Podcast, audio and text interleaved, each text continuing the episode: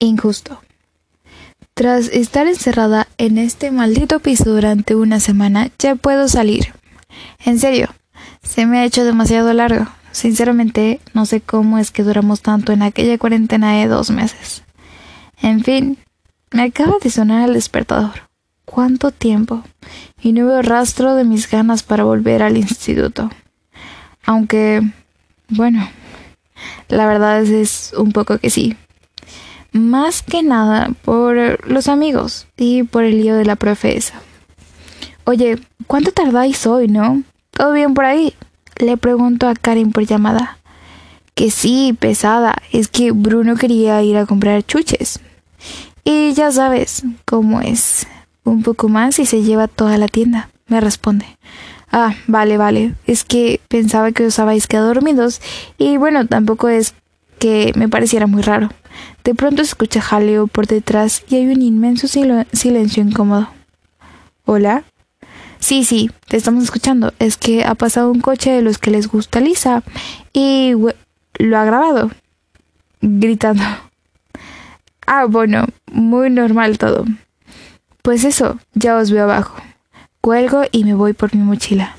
Al bajar me reencuentro con ellos, que por cierto son maravillosos en estos momentos. Después de tanto tiempo encerrada, solo hablaba con ellos por Instagram, WhatsApp o en videollamada. Parece que estás más alta y todo, dice Bruno muy contento. ¿Qué va? A mí me da que es la plataforma de las Nike. Cuando acabamos de reírnos por lo anterior y dejamos de darnos abrazos, nos vamos de camino al instituto. Durante el trayecto me encuentro con todo. Durante el trayecto me cuentan todo, sigue normal con ese tema. Es decir, que parece que no ha sucedido nada cuando sí. Mientras están hablando, me pienso si contarles lo de la carta, el número, pero no me atrevo. Al llegar, como no, todo el mundo, incluso la gente que no me conoce, se acerca a mí para preguntarme lo típico que se le pregunta a una persona que ha faltado unos cuantos días. Aunque esta vez no es tan típica. Una de las personas que se me acerca es Nate. ¡Hey! ¿Cuánto tiempo? Espero que ya estés bien. Se me acerca la oreja y me dice No sé si es porque llevo tiempo sin verte, pero estás mejor que nunca.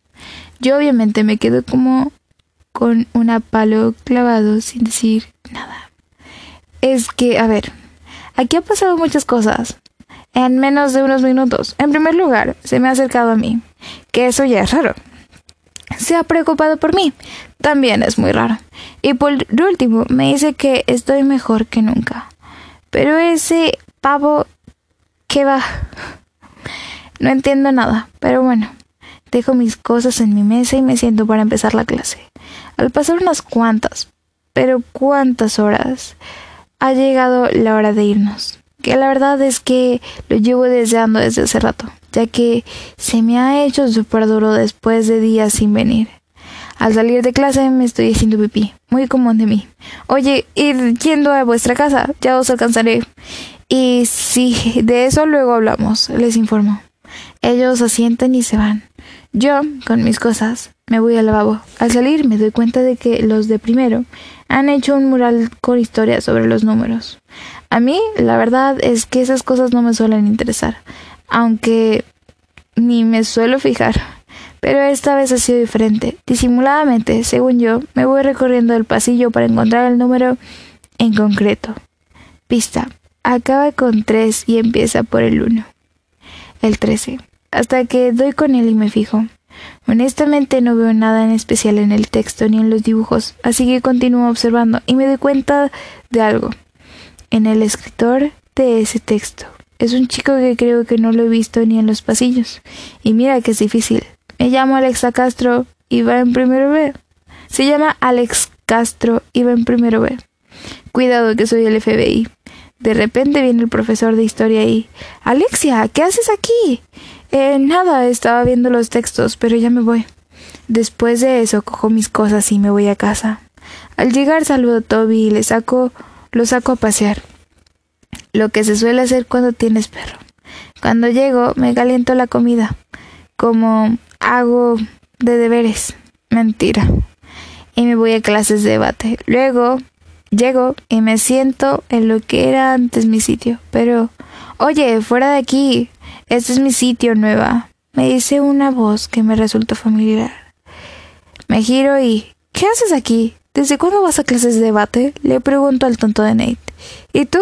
Joder. Ni que fuera algo malo. Pues sí, es algo malo que me toque en la misma clase que tú.